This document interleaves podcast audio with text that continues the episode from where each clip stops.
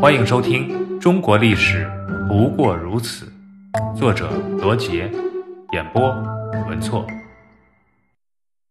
隋炀帝登基。隋朝和秦朝非常相似，都是经历两代而亡。秦始皇有两个儿子，隋文帝也有两个儿子。秦始皇雄才大略，统一中国；秦二世胡亥则昏庸残暴。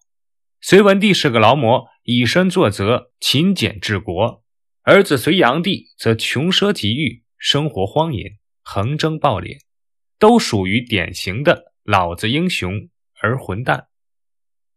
隋文帝其实很早就立了他的大儿子杨勇为太子，可他一直不放权。对于朝政大事，杨勇只有参议权，没有决定权。作为太子的杨勇感觉很受煎熬。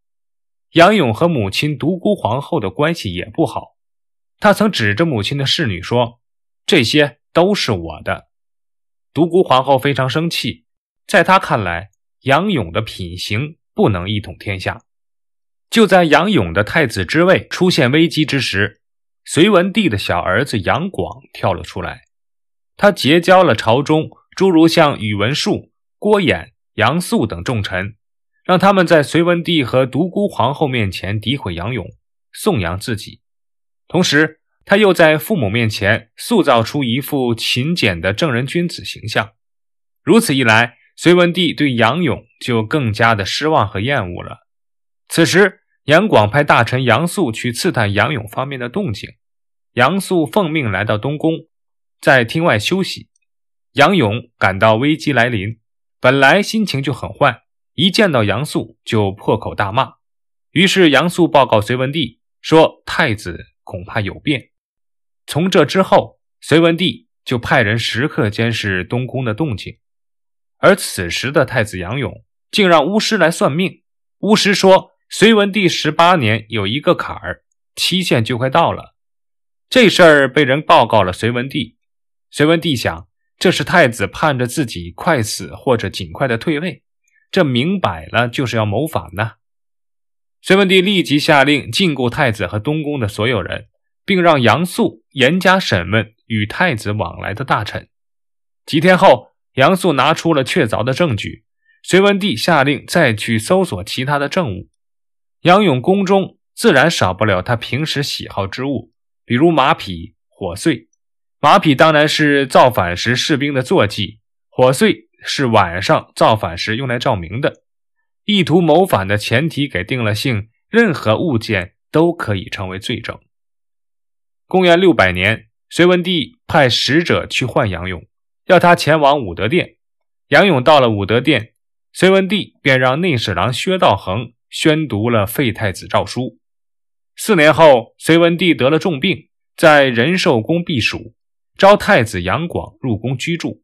杨广认为隋文帝不久后就会告别人世，便写信给杨素商量隋文帝的后事。结果，杨素的回信被送信人送错到了隋文帝的手里。隋文帝愤怒至极。恰在这时，隋文帝的宠妃宣化夫人跑来说：“说太子杨广调戏他。”这真是火上浇油。隋文帝立刻召集大臣柳树、元言，要废除杨广的太子位，重立杨勇为太子。柳树和袁岩急忙去写诏书。此时，杨广已然得到了消息，他假造诏书，带着军队包围了仁寿宫，下令将柳树、袁岩逮捕。随后，又用东宫的卫士代替了仁寿宫的卫士，把守住宫殿的各个出入口，并命令照顾隋文帝的人一律离开，由东宫官员右庶子张衡负责一切。当天晚上。杨广用一张手帕捂住父亲的口鼻，将其闷死。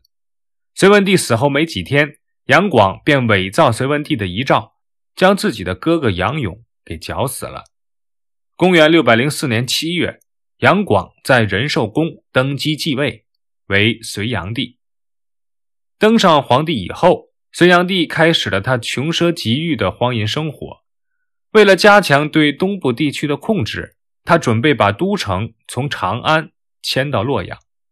公元六百零五年，隋炀帝下令大兴土木，营建东都洛阳。这个工程规模十分浩大，每月要征调两百万民夫从江南运送奇石异材，很多民夫被活活累死。沿途的许多桥梁也因为阻碍木材通过而被拆除。新营建的东都分为宫城、皇城和外郭城，洛水横贯城中。之后，隋炀帝又下令在洛阳的西郊修建一个大花园，叫做西苑。西苑占地有二百多里，院内有海，海中建造了三个仙岛，院内的建筑也十分的华丽壮观，还饲养着各种珍禽异兽，供隋炀帝观赏打猎。这个劳民伤财的浩大工程刚结束，紧接着隋炀帝又下令进行另一个更为浩大的工程——挖掘大运河。大运河由通济渠、邗沟、永济渠三部分组成。全长两千七百多公里，沟通海河、黄河、淮河、长江、钱塘江五条大河。隋文帝征调了五百多万民夫挖掘大运河，全部挖成用了不到六年的时间。在运河岸上，每两翼设置一座宅宫，供隋炀帝休息。从洛阳到江都，设置宅宫四十多座。大运河便利了南北交通。但仅开通通济渠的五百多万民夫就死掉了很多。当运河挖成时，隋炀帝派去验收的人把一只二尺长的铁脚木鹅从上游放下，顺流而动。如果木鹅停住，就说明是水浅。在运河的一段中，木鹅停了一百多处，隋炀帝便下令将负责挖掘这一段运河的官吏和民夫五万多人全部捆住手脚，活埋在水浅处的岸上。公元六百零五年，隋炀帝带领大批随从、嫔妃、王公大臣、僧尼道士，乘坐几千艘华丽的龙舟到江都游玩。浩浩荡荡的船队在运河中，船头接船尾，前后长二百多里，纤夫共有八万多人。隋炀帝在船上纵情饮酒作乐，两岸还有骑兵护送。隋炀帝还下令，沿途五百里以内的州县供应食物。地方官为了讨好皇上，竞相进献美味佳肴，美味的食品吃不完就挖坑埋掉。这样一来，很多民户被弄得倾家荡产。这之后，隋炀帝还有两次巡游江都，每巡游一次，地方官吏就拼命地搜刮百姓，向皇帝献厚礼。除了巡游江都，隋炀帝还北巡和西巡。他在位的十四年时间里，共七次出巡，其中。三次北巡，一次西巡，三次南下江都。据统计，隋炀帝在洛阳的时间不过四年，在京师的时间不足一年。公元六百零七年七月，隋炀帝北巡时突发奇想，想要修建长城，而且要求工期为二十天。修筑长城的二十余万民夫，一半都死在了长城脚下。无休止的劳役和日益加重的赋税，把百姓逼到了死亡的边缘。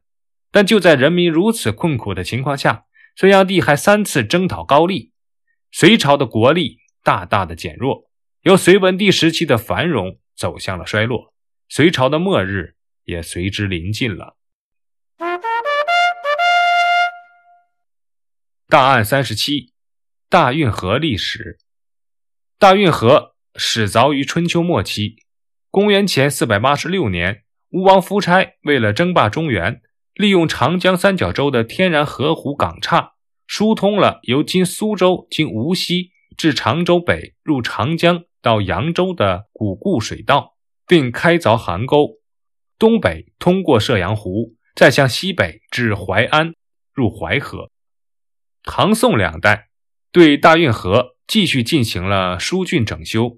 唐时浚河培堤筑岸，以利漕运欠晚，将自晋以来在运河上兴建的通航堰带相继改建为既能调节运河通航水深，又能使漕船往返通过的单插板门船闸。